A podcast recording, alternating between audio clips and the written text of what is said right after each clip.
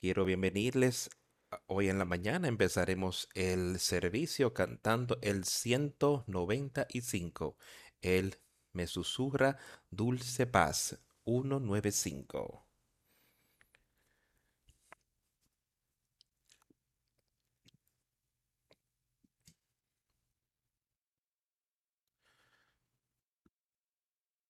En algún momento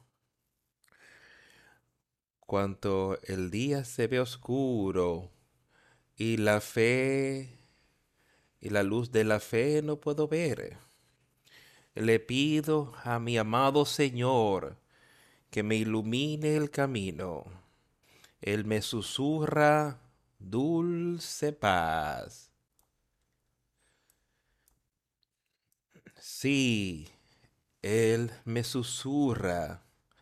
Él me susurra dulce paz. Cuando estoy decaído de espíritu y alma, Él me susurra dulce paz. No pude continuar sin Él, yo sé. Yo sé, el mundo yo sé que el mundo pudiera abrumar mi alma, porque yo no podía ver el camino a seguir. Cuando llegaban las tentaciones. Sí, Él me susurra. Él me susurra dulce paz cuando esté decaído de espíritu y alma. Él me susurra dulce paz. Confío en Él por medio de la fe. Por fe sostengo su mano. Y a veces mi fe es débil. Y entonces, cuando le pido que tome el control. Parece que lo oigo hablar. Sí. Él me susurra.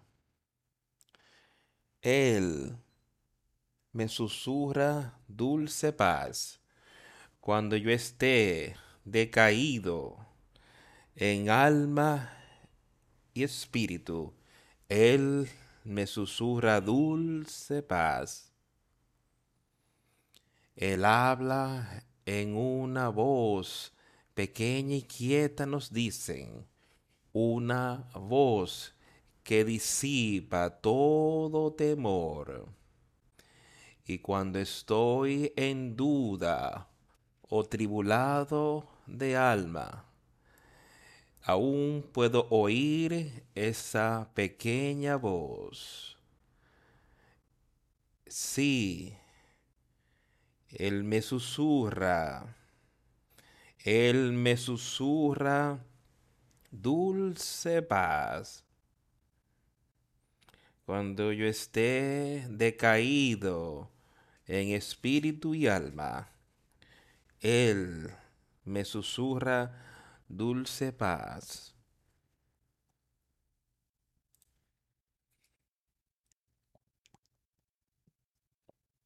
Tenemos esos oídos para oír esa dulce paz que Él nos susurra, que Él constantemente está haciendo. dice, cuando yo no puedo seguir sin Él, yo sé que el mundo abrumaría mi alma cuando no podía ver el camino a seguir. Cuando las tentaciones me abrumaran, sí, Él me susurra dulce paz. En todas nuestras tribulaciones, tristezas, lo que sea, aquí en esta vida, tenemos la oportunidad de conocer a Jesucristo y tenemos la oportunidad de comunicarnos con Él. Podemos tener el entendimiento y el conocimiento que podemos oír esa voz quieta. Vamos y alcancen victoria en Él. solo por medio de Él, no por tus obras ni las mías. Yo puedo exhortarte y eso es lo que quiero hacer al, en el día de hoy, a exhortarnos a cada uno en el camino de la salvación, en el camino de la vida eterna, por medio de Jesucristo nuestro Señor y nuestro Salvador.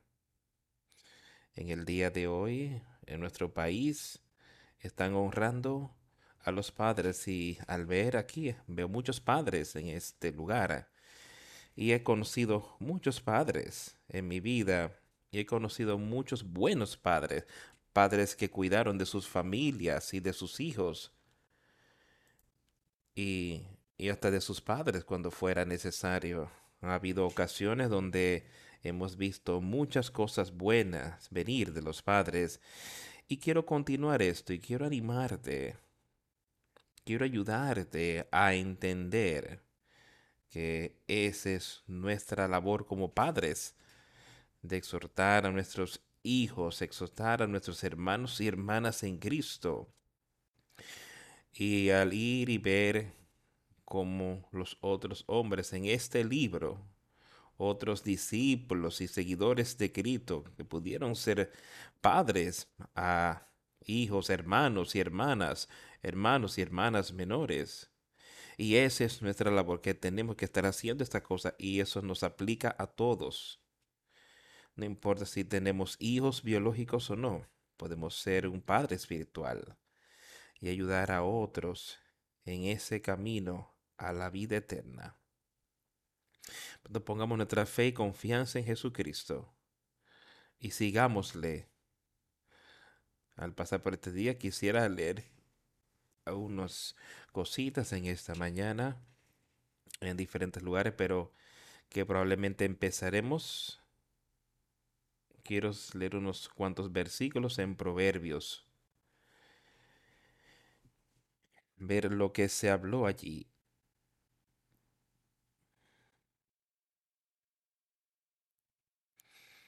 Vamos a leer un poco en el capítulo 3 de Proverbios. Yo sé que hemos leído mucho del capítulo 3, pero a veces yo me detengo y pienso, nosotros como seres humanos a veces sencillamente es como que no captamos lo que se nos dice naturalmente y espiritualmente. Parece que naturalmente pudiéramos verlo, puedo verlo en mí mismo y verlo en otros y especialmente en personas jóvenes que estamos entrenando y podemos salir a hablar con ellos y explicarles cosas, viejos, jóvenes, no importa. Y sabes que en unas pocas semanas alguien quizás me puede explicar algo y unas semanas después yo podría haber dejado que eso pasara por alto y vuelve en la misma condición haciendo lo mismo que había estado haciendo, que ese medio que evitara ya desde antes. Y yo sé que eso es, de eso se trata la obra del Señor y Él quiere que nosotros continuemos pensando en estas cosas y que estén en nuestra mente a menudo para que se mantenga fresca en las cosas que Él ha mandado y que nos ha dicho y que Él ha dejado escrito para que podamos leerlas y conocer y entender su obra. Y empezaremos ahí en el primer versículo del capítulo 3 de Proverbios que dice, Hijo mío, no te olvides de mi ley y tu corazón guarde mis mandamientos, porque largura de días y años de vida y paz te aumentarán. Nunca se aparten de ti la misericordia y la verdad. Átalas a tu cuello, escríbelas en la tabla de tu corazón, y hallarás gracia y buena opinión ante los ojos de Dios y de los hombres. Y en estos primeros tres versículos ahí dicen una tremenda cantidad para nosotros que no te olvides de la ley y en nuestro tiempo no te olvides del mensaje que Jesucristo y el que ten la fe en Él y arrepientirnos de nuestros pecados. No olvidemos estas cosas. Manténlas en tu corazón. Él dice que las escribiré en tu mente y las pondré en tu corazón. Y eso nos lo recuerdan una y otra y otra vez. Y hallarás gracia y buena opinión ante los ojos de Dios y de los hombres. Confíate de Jehová con de todo tu corazón y no te apoyes en tu propia prudencia. Reconócelo en todos tus caminos y él enderezará tus veredas. Otra vez reconociendo a Jesucristo primeramente, dejando que sea que él esté en nuestra vida en todo lo que hacemos, en todo lo que hacemos. Hacerlo todo para la gloria y la honra de Jesucristo y de Dios el Padre y no te apoyes en tu propia prudencia. Teme a Jehová y apártate del mal. Y eso es otra cosa. Debemos temer al Señor y apartarnos del mal, sacarlo de nuestra vida, no importa en qué forma sea. Mantén eso fuera de tu vida y solamente hay una manera en la que eso puede ocurrir y es por el Espíritu, por el poder de ese nuevo nacimiento, ese poder del Espíritu Santo que será medicina tu cuerpo y refrigerio para tus huesos. Honra a Jehová con tus bienes y con las primicias de todos tus frutos, y serán llenos tus graneros con abundancia, y tus lagares rebosarán de mosto. No menosprecies, hijo mío, el castigo de Jehová, ni te fatigues de su corrección, porque Jehová al que ama castiga, como el Padre al Hijo a quien quiere. Y ese es el versículo que quiero que todos consideráramos en esta mañana como padres y abuelos y amigos. El Padre Espiritual dice, porque Jehová al que ama castiga, y hablamos de esto muy a menudo, el castigo y el reproche, reprensión que viene de Dios, porque estamos aquí en la carne y nos encontramos a menudo en el donde dice, Él nos va, a, Él va a castigar y Él va a reprender a los que Él ama. Eso fue lo que dijo Cristo. Y allí, cientos de años antes de Cristo, aquí Salomón escribía sobre estas cosas. Él dice, bienaventurado es aquel que encuentre sabiduría y el hombre que adquiere entendimiento. Encontrar entendimiento de Dios, sabiduría y teniendo el entendimiento espiritual de que podemos caminar cerca de Él porque a quien el Señor ama, corrige. Y Él sigue y Él dice que Él ata eso ahí mismo en como un padre ama a su hijo. Así como un padre, el rey, el hijo, a quien Él se deleita. Y cada padre que está haciendo lo que debe, Él ama a aquel hijo y Él quiere hacer todo lo que podemos para ayudar a alimentarlo y a llevarlo hacia adelante en la palabra de Dios. Si es un hombre justo y aún en otro lugar, Cristo hasta dio la palabra donde dijo, ustedes siendo malos saben darle buenas dádivas a tus hijos, pero ¿qué tanto más vuestro Padre Celestial, el Padre Celestial le da a sus hijos? No menosprecies el castigo del Señor, ni te canses de su corrección, porque al quien el Señor ama, Él corrige, así como un padre al hijo a quien quiere. Ten eso pendiente al seguir y recuerda que estas son las palabras que Dios había escrito para que los padres pudieran instruir a sus hijos en el camino correcto de los hijos, no importa cuál viejo, joven seas. Escucha al Padre, muestra el debido respeto a Él. Vamos a leer otros versículos aquí en el capítulo 22 de Proverbios.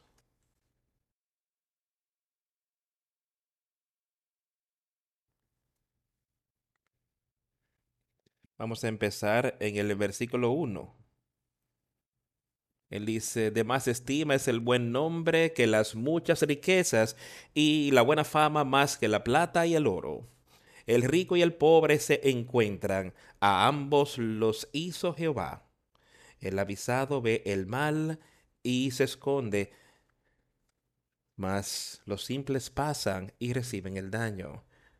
Riqueza, la humildad riquezas o son la remuneración de la humildad y del temor del Señor, cosas buenas moralmente que si tan solo las escuchamos y vivimos nuestra vida según ello, porque Él dice, los ricos y los pobres se encuentran. Yo creo que eso, el de los ricos y, y los pobres, no importa quién tú eres, cuánto dinero tengas, cuán pobre seas, vamos todos a encontrarnos y seremos juzgados en el tiempo ahí mismo, delante de Él. Y todo eso no hará diferencia. Un hombre prudente dice, ve el mal y se esconde. Él ve el mal de Satanás y se aleja. No quiere acercarse a eso. Pero el simple lo deja pasar y es castigado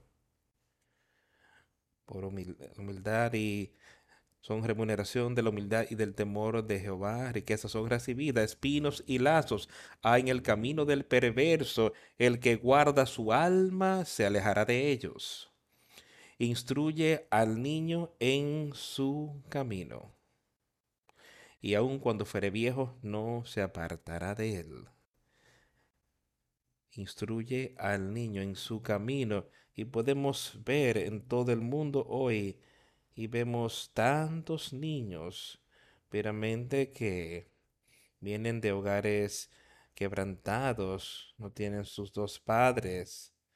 En muchos casos ni siquiera conocen a su padre, dónde está o qué ha pasado, y él no está ahí para ayudar a entrenarlos y a criarlos en el camino que deberían ir.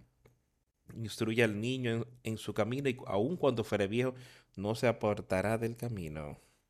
Eso es también un mandamiento que él dice de criar a ese niño y de enseñarle, criarlo en la crianza y amonestación de Dios, de entrenarlos. Eso es un mandamiento para nosotros como padres y padres. Eso es una gran responsabilidad para cada uno de ustedes de criar a sus hijos en la manera que Dios quiere que se haya para, haga para enseñar, empezando a una temprana edad y llegando para preparar el debido ejemplo delante de ellos y viviendo la palabra, no solo uno que hable de ellos, no solamente alguien que sabe y le dice a las personas al respecto, sino siendo un hacedor de su palabra estableciendo los debidos ejemplos ante de sus hijos.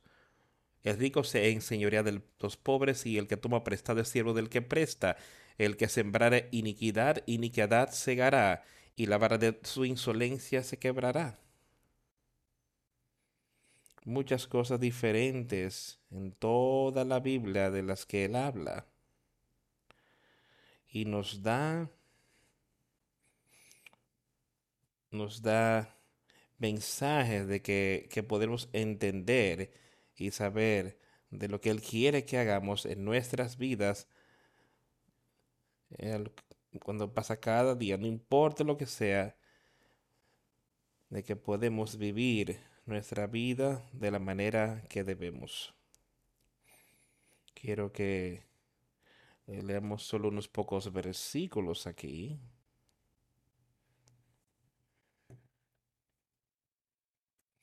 Unas cositas aquí en Mateo que de las que me acordé esto sería en el capítulo 25 de Mateo.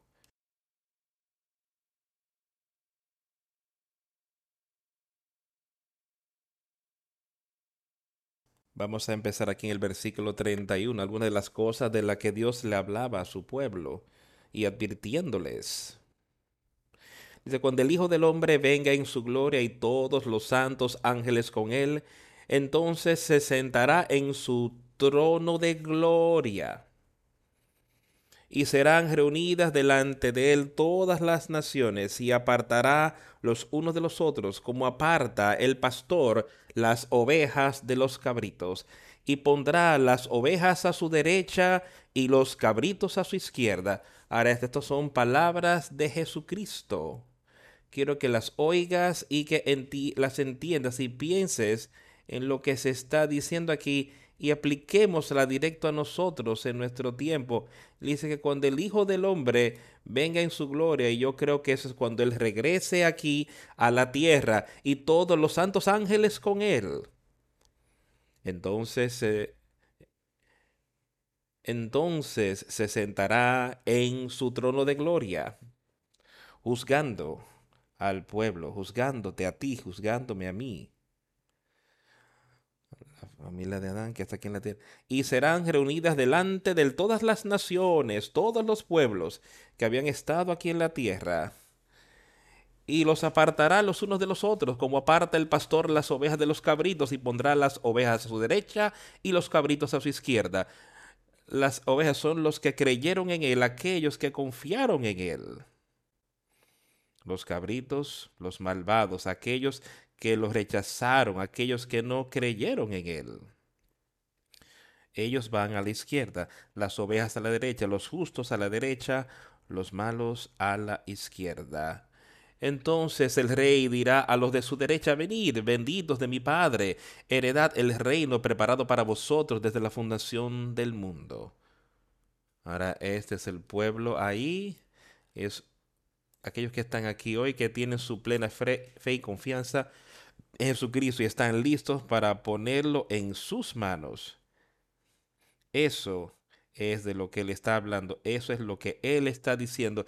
Él dice entonces, el rey les dirá a ellos, a los de su derecha, aquellos, aquellos que creyeron en él. Aquel que hoy tiene un interés en eso, eso es en lo que él más le interesa ahora mismo, hoy, en cómo yo puedo acercarme más a Jesucristo. Por eso es que Él ha venido hoy. Esos son a los que Él les dirá, a los que están a su derecha, venid, benditos de mi Padre. Heredad el reino preparado para vosotros desde antes de la fundación del mundo. ¿Y qué reino es ese? Es ese reino de Dios que, que ha tenido y que él ha estado preparando y estaba listo, como él dijo, desde la fundación del mundo. Dios ha tenido un lugar para que los justos vayan, ha tenido un lugar donde los malvados irían y podemos creer eso o puedes rechazarlo o lo que sea, pero hay un cielo y hay un infierno. Está el amor de Dios y está la ira de Dios. Y creamos, sepamos esto y lo entendamos para que la ira de Dios no caiga sobre nosotros, sino su amor, su amor eterno, su misericordia eterna caerá por nosotros y vivirá y reinaremos con Él para siempre y siempre.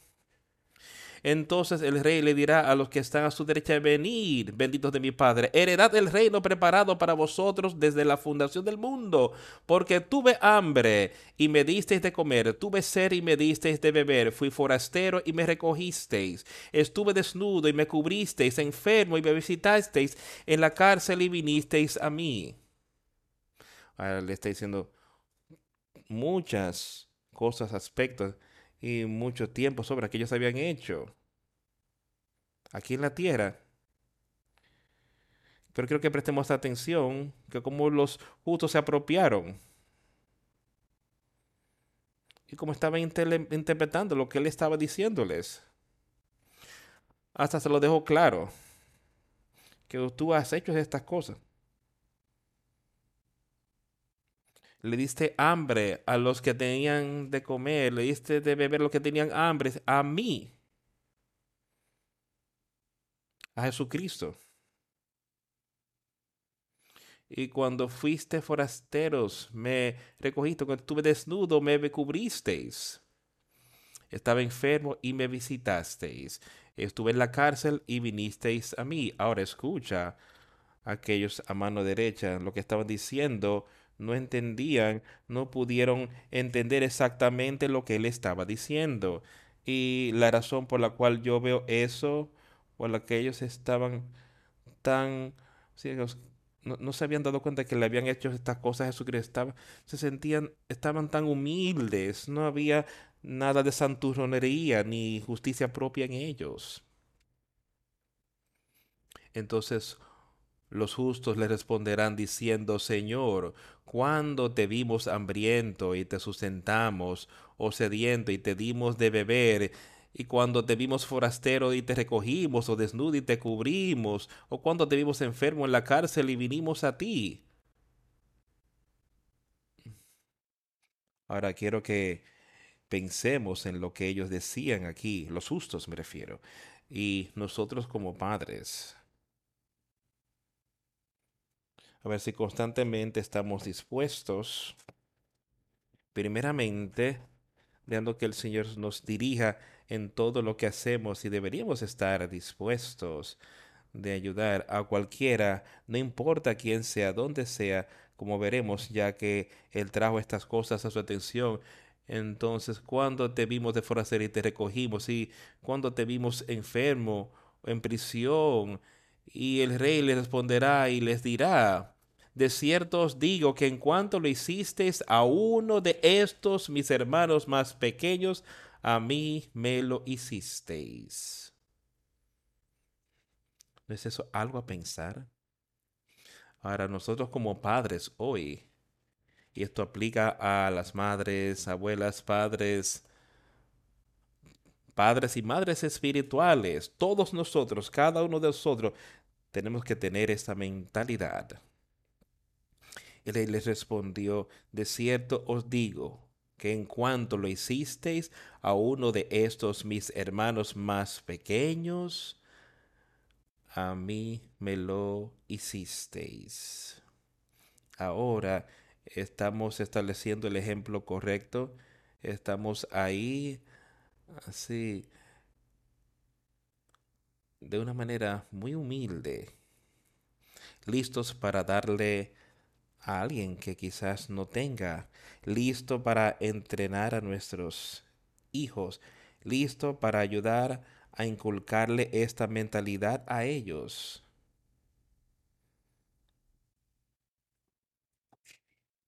¿Es esa nuestra mentalidad hoy? ¿Estamos tratando de enseñarles a ellos cómo vivir sus vidas? Pero realmente nosotros tenemos que establecer los ejemplos. Podemos hablar todo lo que queremos, pero si no establecemos el buen ejemplo, no servirá.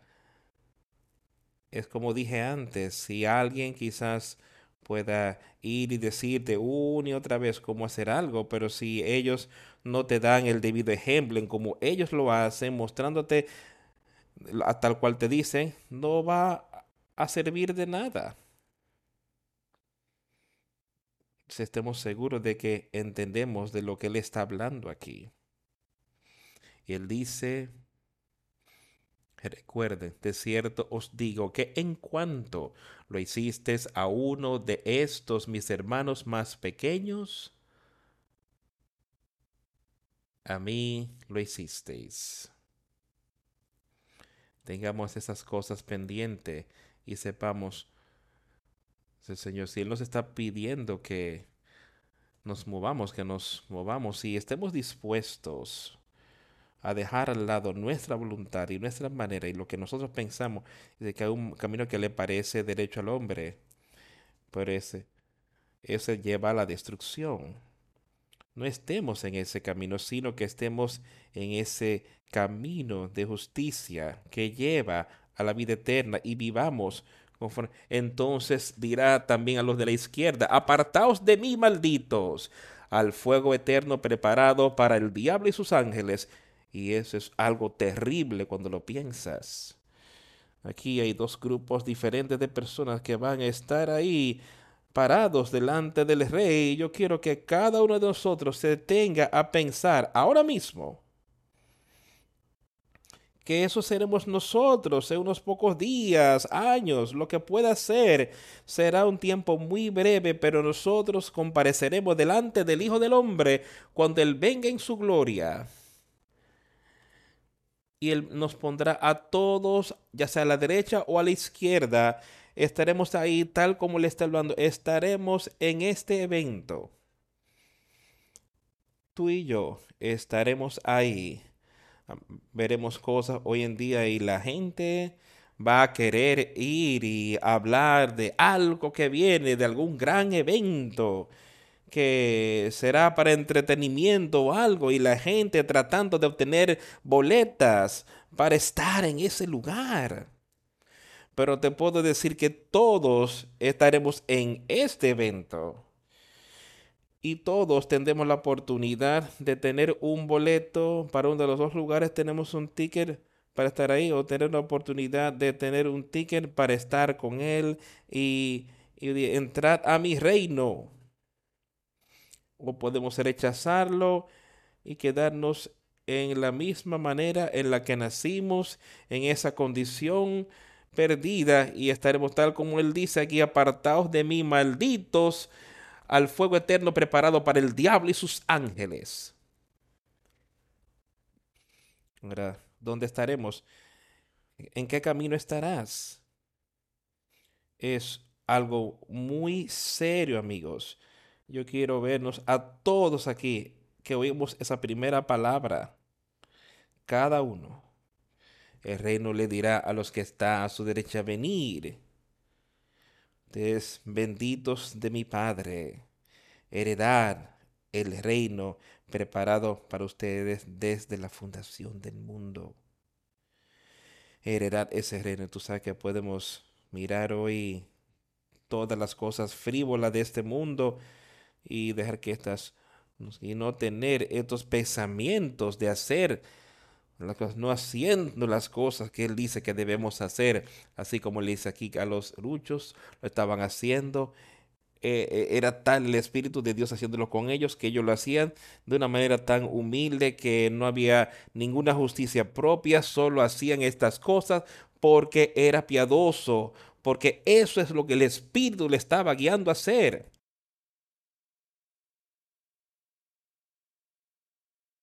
Y entonces los injustos escucha lo que ocurrió ahí. Dice, porque estuve hambre y no me diste de comer, tuve sed y no me disteis de beber, fui forastero y no me recogiste, estuve desnuda y no me cubriste enfermo y en la cárcel y no me visitasteis. Entonces también ellos le responderán diciendo, Señor, ¿cuándo te vimos sediento, hambriento, sediento, forastero, desnudo, enfermo en la cárcel y no te servimos?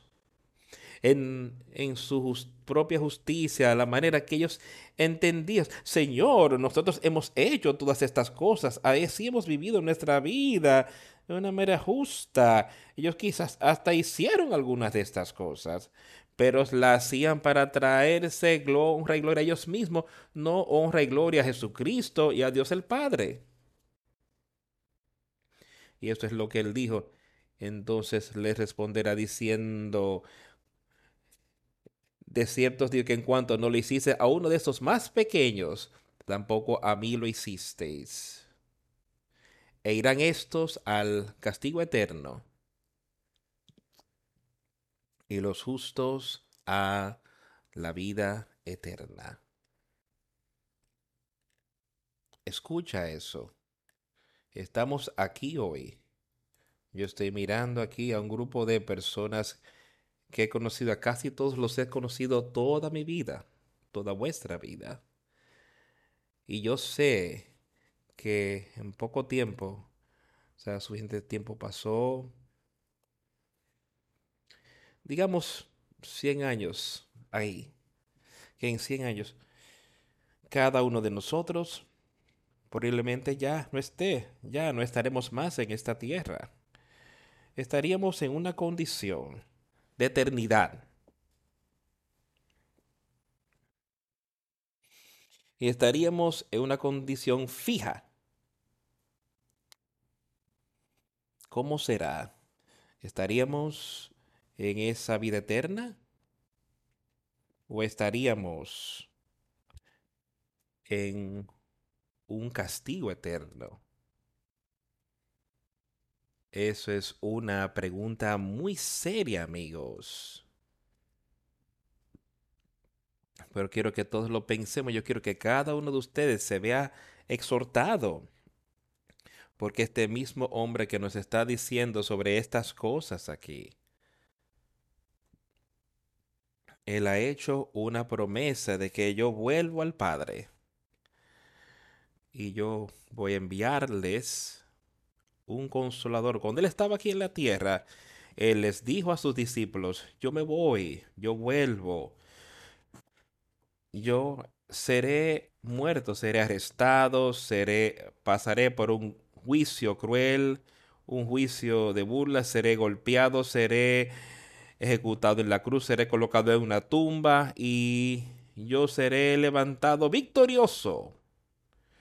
Yo seré resucitado por Dios el Padre tres días después de eso. A la vida eterna, de regreso a la vida, de vuelta a la vida. No hay nada que puede vencer el poder de Dios. El hombre pensó que podía, pero no pudo. Jesucristo fue resucitado de esa tumba y está vivo hoy. ¿Y dónde está Él? Está a la diestra de Dios el Padre, mediando por ti y por mí. Él está ahí con esa mano extendida, así como Pedro se hundía en el agua. Él dijo, Señor, déjame ir a ti, si eres tú. Y así hubiésemos iniciado nuestro viaje y quizás nos estemos hundiendo. ¿Qué hizo Pedro? Él clamó, sálvame, Señor. Y Jesucristo extendió la mano y lo sacó del agua y lo colocó seguro en esa barca. Y eso es lo que Él hará para cada uno de nosotros. Siéntete animado. Si hacemos como hizo Pedro, Señor, sálvame. Pedro sabía que estaba perdido. Se hundía, se ahogaba. Y si algo no pasaba, si algo milagroso no ocurría, él hubiese muerto. Y cada uno de nosotros tiene que entender que nosotros estamos perdidos. Y algo que si no es una obra milagrosa en Jesucristo, en ti y en mí, estaremos perdidos, moriremos espiritualmente, pasaremos al castigo eterno, pero Él murió por nosotros, Él ha regresado, está ahí a la diestra de Dios el Padre, ha enviado a ese Espíritu, ese consolador otra vez. Leímos al respecto, hablamos de esto. ¿Tú entiendes que está disponible para ti hoy? Ese nuevo nacimiento, entonces tú puede ser sacado de ese lodo cenagoso, de ese pecado. Y alcanzar la victoria tiene que haber un cambio en tu vida y en la mía. Yo he escuchado una historia antes de un hombre que decía, y de una historia que decía algo así, decía que, que si él iba a algún lugar a enseñar o a hacer algo, él había tenido una invitación para ir ahí, y antes de llegar, él simplemente no llegó a tiempo, pero estaba proclamando, dicen, yo estaré ahí, pero no llegó. Y cuando llegó, quien estaba a cargo se encontró con él y le preguntó, ¿dónde has estado? ¿No querías venir? ¿Por qué no llegaste a tiempo? Y él se detuvo y dijo algo parecido. Tú solo tienes que escuchar en lo que me ha ocurrido. Él dijo, cuando yo descendía por la calle tuve una llanta vacía y me, me, me, me puse al lado de la calle. Después un camión me chocó y este aquí, el hombre lo miró y le dijo, eso sería imposible. No hay cambio en ti. Si ese camión te hubiese atropellado, hubiese un gran cambio en ti, en tu apariencia. No podemos venir y hablar de cómo el Señor ha entrado en nosotros y podemos contar todo tipo de cosas de cómo yo hice una oración y demás. Pero si no hay un cambio visible en tu estilo de vida, para los, si justos no pueden ver un cambio justo en ti visible que sea un cambio como si alguien hubiese hubiese ese cambio ese atropellado, hubiese un gran cambio en su apariencia. Y si tú tienes ese nuevo nacimiento en ti, ese nuevo espíritu, habrá un gran cambio en tu apariencia espiritualmente y se mostrará naturalmente también en las cosas que haces, los lugares a donde vas, las cosas que dicen. Habrá un gran cambio por el Espíritu de Dios hay dos espíritus, son diferentes como la noche y el día, el espíritu de Satanás y el espíritu de Dios. Y ellos son totalmente diferentes. Uno es malvado, mentiroso, ladrón. Y todo lo que puede ser malo está en uno. todo lo que es bueno, gozo, paz, esperanza, misericordia. Ahora tú crees que puedes ir de este espíritu aquí lleno con maldad y lleno con espíritu de Satanás a este espíritu lleno de Dios y no haber alguna apariencia externa, haber alguna apariencia espiritual ahí. Amigos, seamos serios sobre nuestra vida eterna. Estaremos en este evento. Cada uno de nosotros. No importa quién eres, tú estarás en este evento. Puedes prepararte ahora para vida eterna. Escucha, presta atención a lo que Él quiere que nos digamos y hagamos. Vayamos a Efesios y leamos un poco aquí.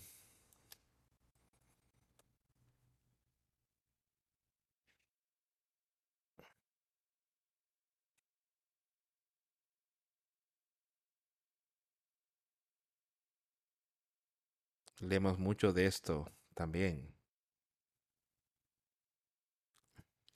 Leamos algo aquí en el capítulo 5.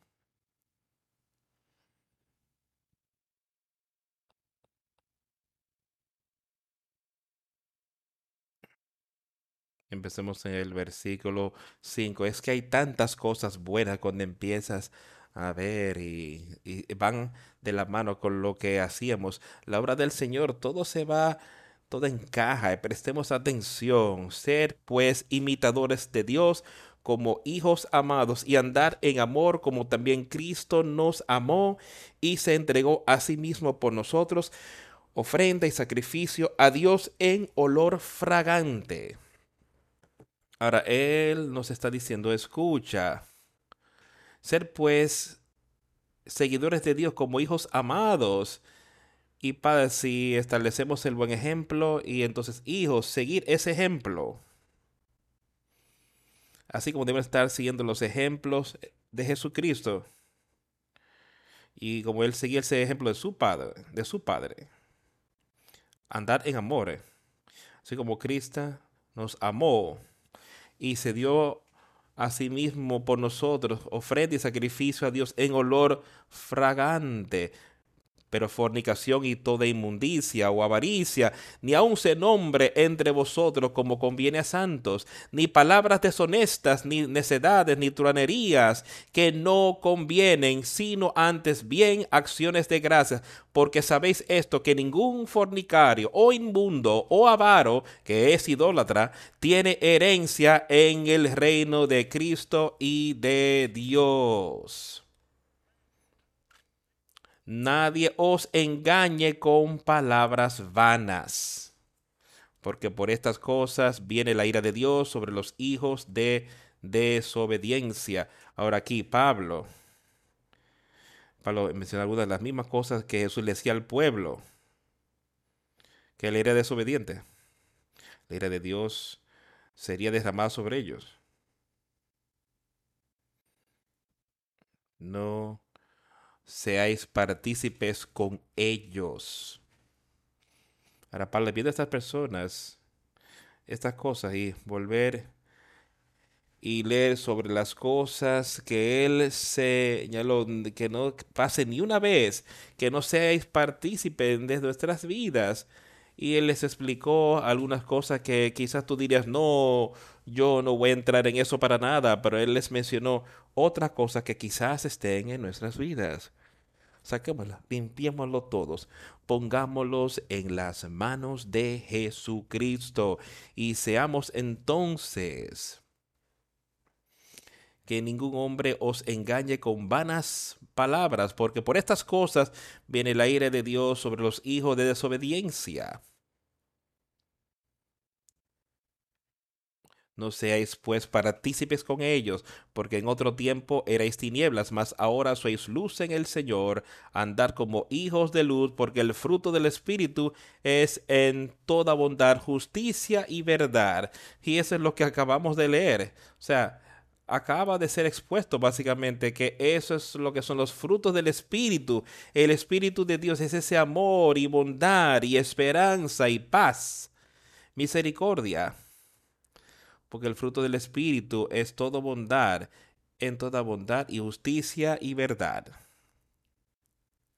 Pero lo que es aceptable al Señor, y eso es lo que ese Espíritu va a hacer, nos va a dirigir a la palabra que sea aceptable a Jesucristo y a Dios el Padre, para nosotros vivir nuestra vida de una manera que sería aceptable a Él, probando lo que es aceptable al Señor y no tengáis, no tenéis razón con las obras de las tinieblas, pero sino reprendedlas.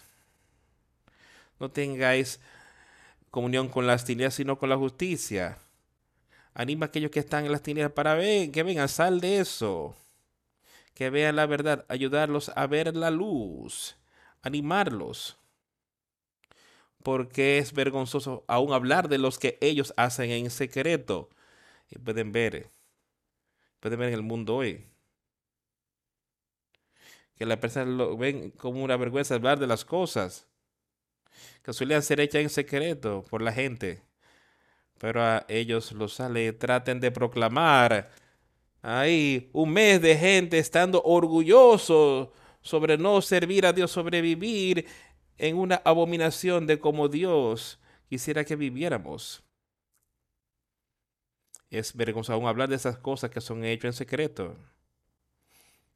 Es una vergüenza para que la gente reconozca y que diga que estas cosas están bien, de cómo viven su estilo de vida, las obras infructuosas de las tinieblas, más, más todo lo que son reprobadas puestas en evidencia por la luz, son ellas manifiestas, porque la luz es lo que manifiesta todo, por lo cual dice, despiértate tú que duermes y levántate de los muertos y te alumbrará Cristo. Y eso es lo que yo quiero que todos hagamos, despertemos en nuestro viaje espiritual hoy despiertos a eso y saber que Jesús está ahí con esa mano extendida, listo para salvarnos, listo para colocarnos otra vez en ese camino derecho y angosto del cual nos hemos alejado.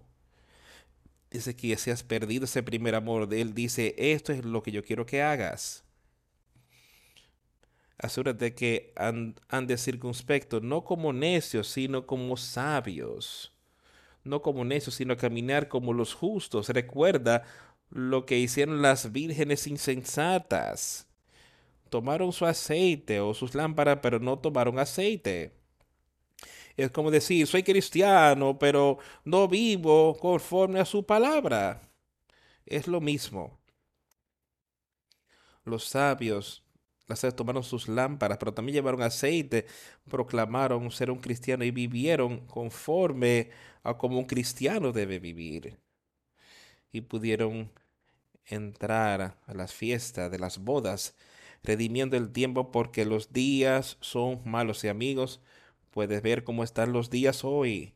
Las cosas que ocurren en este mundo son tiempos malos, pero eso ha estado pasando desde el principio de los tiempos, básicamente. Satanás ha estado ahí y ha habido mal. Pero Jesucristo advirtió, Pablo aquí estaba advirtiendo hace como dos mil años que eran tiempos mal. Él dice, redime los tiempos. Tenemos que estar redimiendo nuestro tiempo y aprovechándolo, caminando con Jesucristo. Él es aquel que pagó el precio por nuestra salvación. Caminemos con Él. Por tanto, no seáis insensatos, sino entendidos de cuál sea la voluntad del Señor. Otra vez, no dejes que nada ni nadie te engañe. Él dice, no seáis insensatos. Nos está diciendo que seamos sabios espiritualmente. sino entendidos de cuál sea la voluntad del Señor. ¿Y cuál es la voluntad del Señor? La voluntad del Señor, la voluntad de Dios es que todos seamos salvos. Ahora, ¿cómo puede darse eso? Es su voluntad que todos vengamos a Jesucristo. Es su voluntad, tanto así que todos seamos salvos. Es tanto así que Él vino, se le envió a su Hijo a morir en esa cruz para que su ira fuera, fuera apaciguada. Eso fue lo que él hizo por nosotros. Así es la voluntad de Dios, que seamos salvos. ¿No es eso algo maravilloso pensar en esta mañana? Que un padre tuvo un amor tal por sus hijos que él dio a su hijo para que los otros pudiesen ser salvos y que pudiesen tener vida eterna. Por tanto, no seáis insensatos, sino entendidos de cuál sea la voluntad del Señor. No os embriaguéis con vino, en lo cual hay disolución. Antes bien, sed llenos del Espíritu, hablando entre vosotros con salmos, con himnos y cánticos espirituales, cantando y alabando al Señor en vuestros corazones dando siempre gracias por todo al Dios y Padre en el nombre de nuestro Señor Jesucristo. Y dándole gracias a Él por todo lo que Él ha hecho por nosotros, tanto espiritualmente y naturalmente. Miren lo que Él ha hecho por nosotros. Mira a tu alrededor y mira lo que Él ha hecho por este grupo de personas. Dales la honra y la gloria por ello. Él dice, no os embriaguéis con vinos donde hay disolución, sino ser llenos del Espíritu. Y yo te diré, veámoslo de esta manera hoy en día. No te emborraches con las preocupaciones y las cosas de este mundo, donde hay disolución, que podemos estar espiritualmente embriagados con estas cosas, en vez de ser alertas espiritualmente sacando las cosas del mundo de nuestras vidas y poniendo a Jesucristo y a Dios el Padre primero. Pero no dejes que las cosas de este mundo se conviertan lo que es excesivo en nuestras mentes y eso es donde estamos poniendo nuestro esfuerzo. No dejes que no dejes que eso te evite de donde debemos estar sido ser llenos del Espíritu. Ser llenos del Espíritu cómo eso puede pasar. Ríndete a Jesucristo. Hablando entre vosotros con salmos y con himnos y cánticos espirituales, cantando y alabando al Señor en vuestros corazones, dando siempre gracias por todo al Dios y Padre, en el nombre de nuestro Señor Jesucristo. Someteos unos a otros en el temor de Dios. Las casadas estén sujetas a sus propios maridos como al Señor, porque el marido es cabeza de la mujer, así como Cristo es cabeza de la iglesia, la cual es su cuerpo y él es su salvador. Así que como la iglesia está sujeta a Cristo, así también las casadas lo estén a sus maridos en todo.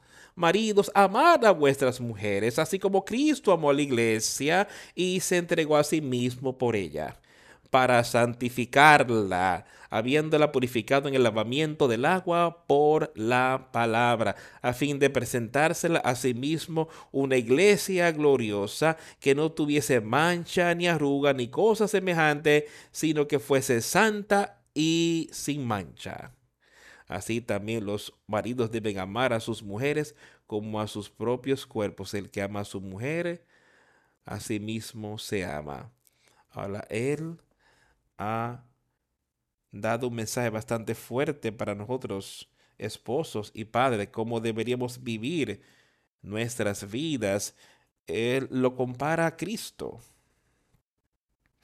que deberíamos vivir y deberíamos amar a nuestras esposas y a nuestros hijos de la misma manera en la que Cristo amó a la iglesia. Y la amó tanto que estuvo dispuesto a ser obediente a su Padre y pasar por esa muerte. Y nosotros, padres, esposos, deberíamos hacer todo. Debemos amar a nuestras esposas y a nuestras familias, de manera que podamos santificarlas con el lavamiento de agua por la palabra de Jesucristo. Que nuestra vida sea limpia por ello, que Él pueda presentarse a sí mismo como una iglesia gloriosa, no teniendo ni mancha ni arruga, y establezcamos el ejemplo delante de nuestras familias de que estamos andando, caminando con Jesucristo. Hombres, maridos, amen a sus mujeres como su propio cuerpo. También el que aquel que ame a su esposa se ama a sí mismo, porque ningún hombre aborreció su propia carne, sino que la cuida, aún así como el Señor la porque somos miembros de su cuerpo y de su carne y de sus huesos. Porque por esta causa un hombre dejará a su padre a su madre y se unirá a su mujer y los dos serán una sola carne. Grande es este misterio, mas yo digo esto respecto de Cristo y de la iglesia. Y eso es un gran misterio allí, un hombre dejando a su padre, a su madre y unirse a su esposa. ¿Y sabes algo? Nosotros,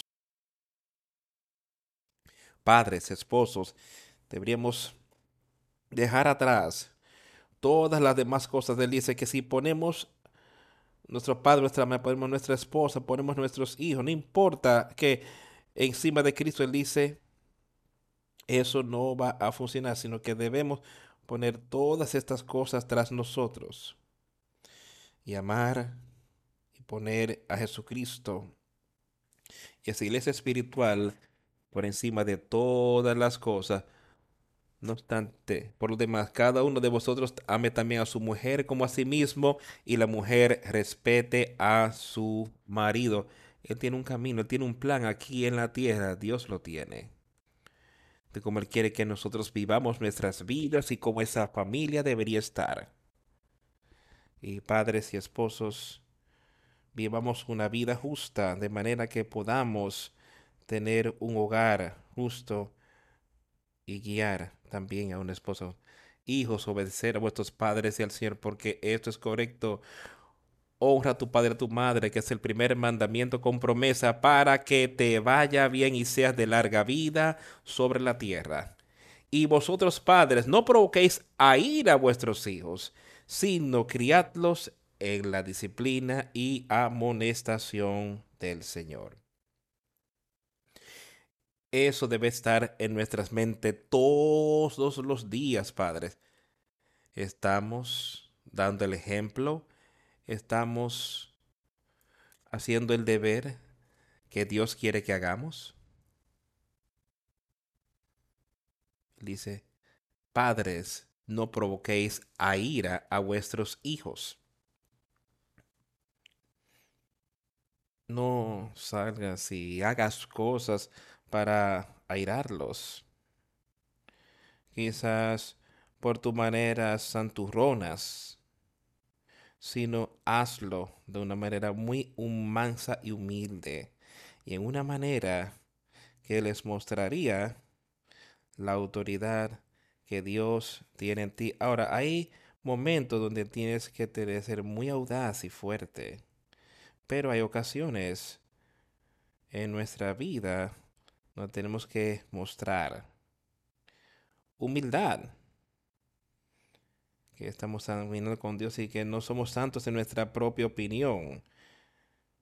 Y que entonces simplemente actuamos ese niño, sino que lo estamos entrenando en la disciplina y amonestación del Señor. ¿Y qué hace Él? Él dice que yo te castigaré y te reprenderé. Un padre debe castigar y reprender a ese niño en el, la manera que el Señor quiere que se haga.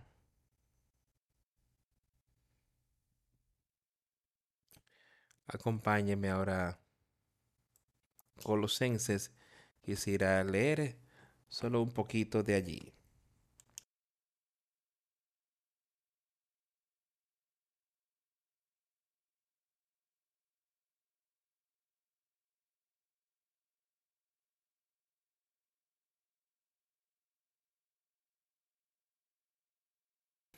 Básicamente diciendo algunas de las mismas cosas. Vamos a empezar en el capítulo 3, versículo 18. Y dice, casadas están sujetas a vuestros maridos como conviene en el Señor. Maridos, amar a vuestras mujeres y no seáis ásperos con ellas. Hijos, obedeced a vuestros padres en todo, porque esto agrada al Señor. Padres, no exasperéis a ir a vuestros hijos para que no se desalienten.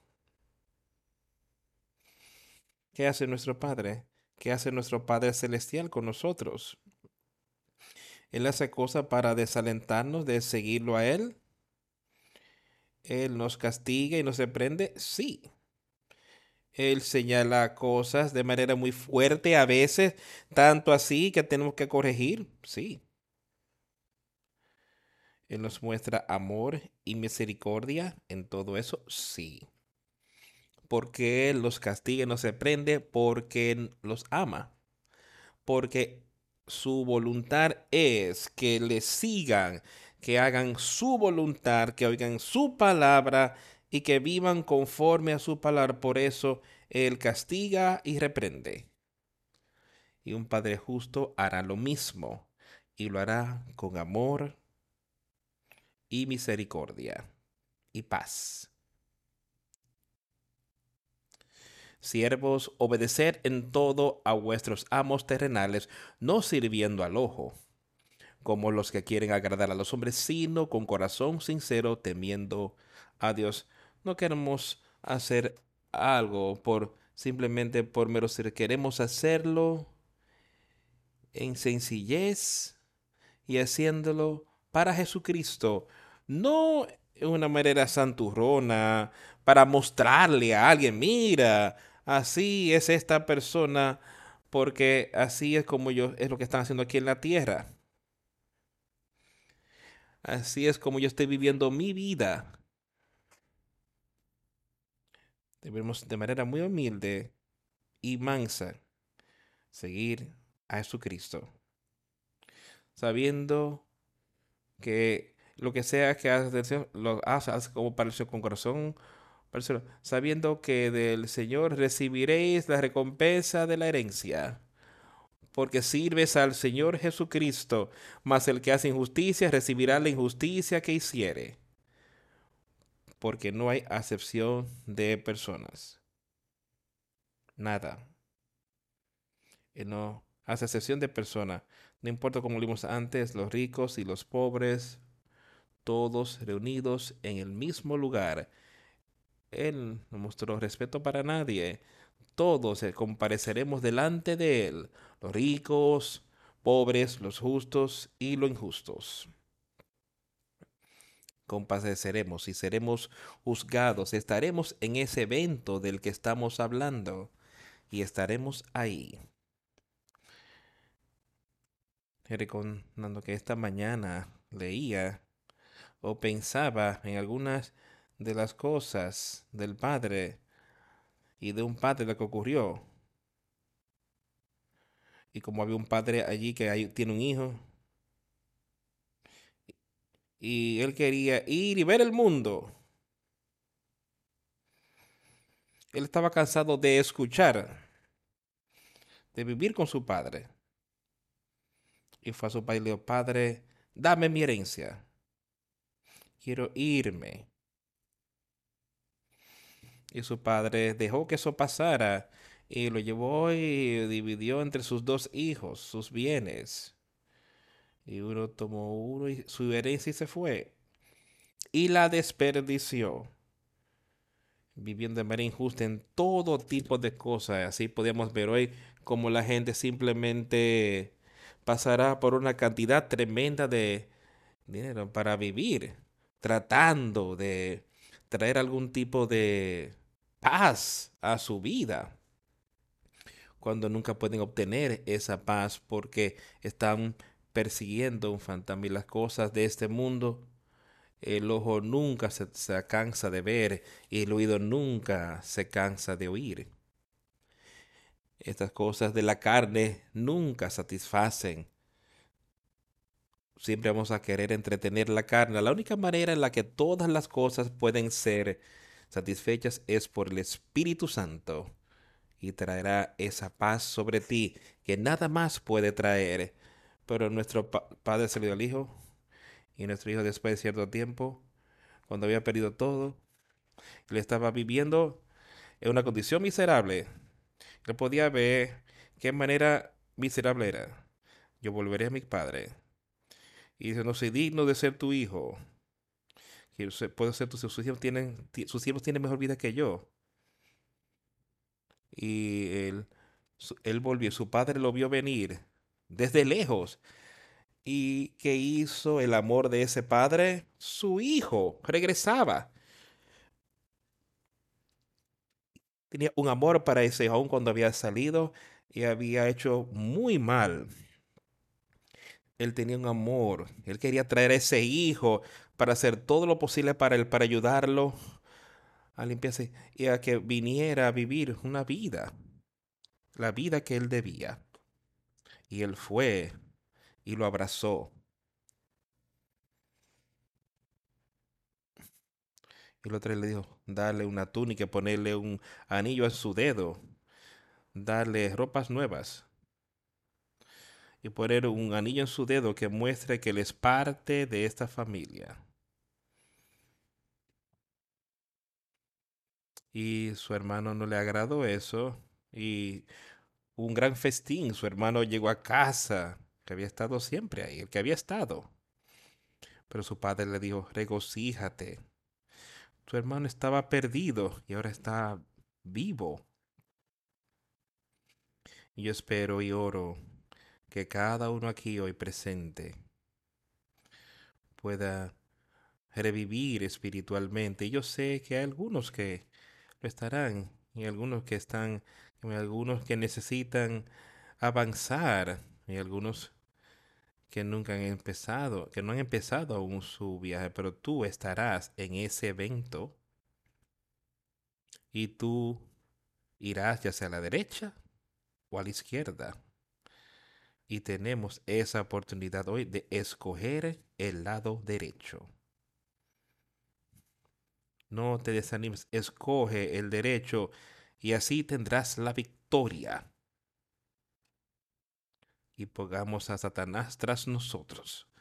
Digamos todas las cosas de este mundo tras nosotros y así podemos ver nuestra condición miserable. Y alcancemos la victoria, amigos. Yo quiero estar a la derecha y yo quiero, yo sé que yo puedo. Yo sé que tú puedes.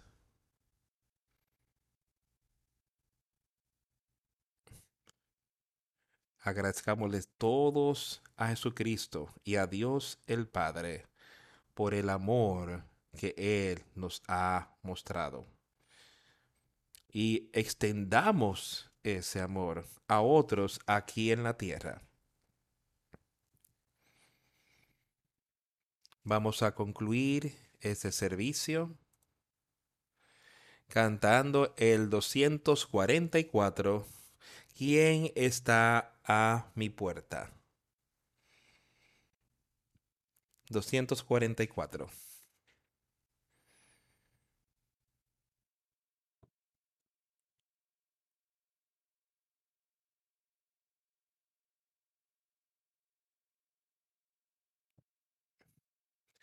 ¿Quién está a mi puerta? Acercándose pacientemente.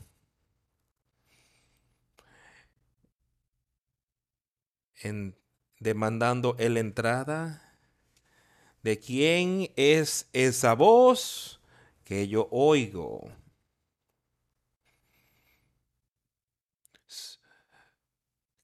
suenan dulcemente los tonos las timbres, ábreme la puerta. Si tú oyes mi llamado, yo estaré contigo.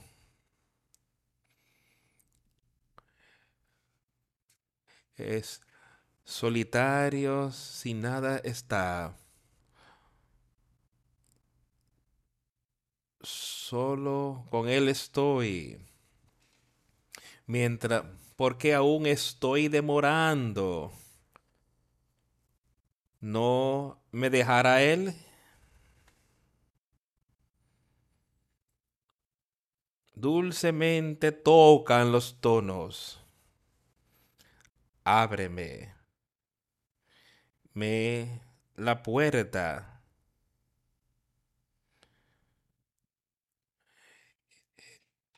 ¿Escucharás mi llamado? Yo quedaré contigo si me oyes. En todas las horas oscuras y tenebrosas. Ahí está tocando Él otra vez. Jesús, tú no estás cansado. ¿No te has cansado esperando tanto por mí? Dulcemente él toca, suenan el timbres. Ábreme la puerta.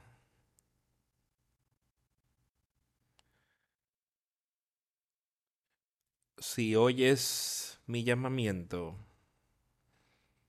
estaré allí contigo. Puerta de mi corazón, yo apuro para abrirla de par en par para ti, aun cuando el reproche y castigue, el permanecerá conmigo. Dulcemente suenan los timbres. Ábreme la puerta. Si oyes mi llamado,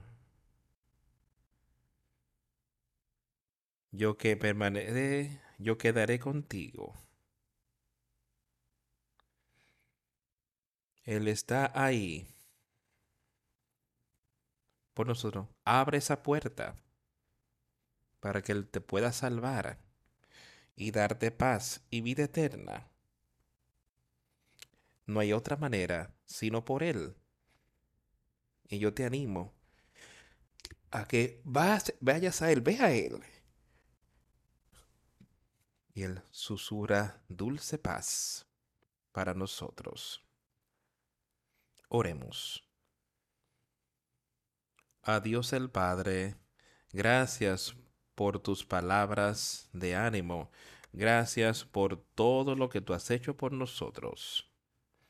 Dios, te suplico que nos des sabiduría y conocimiento espiritual, de manera que podamos comparecer contigo y con Jesucristo y poder estar en ese lado derecha, el lado derecho en ese último día y entrar a la vida eterna. Y yo sé que es tu voluntad, eso es para nosotros. Y tú enviaste a tu Hijo por nosotros. Ten misericordia y amor por nosotros. Y Dios, ayúdanos a ver y saber y a caminar más cerca a tu Hijo. Ayúdenos a exhortarnos los unos a los otros y muéstranos lo que quiere que hagamos y las cosas que nos has confiado que pueden beneficiar a alguien aquí en la tierra. Sé con aquellos que están pasando dificultad hoy, Señor. Ayúdalos a ver y conocer la verdad. Pedimos estas cosas en el nombre de Jesús. Amén.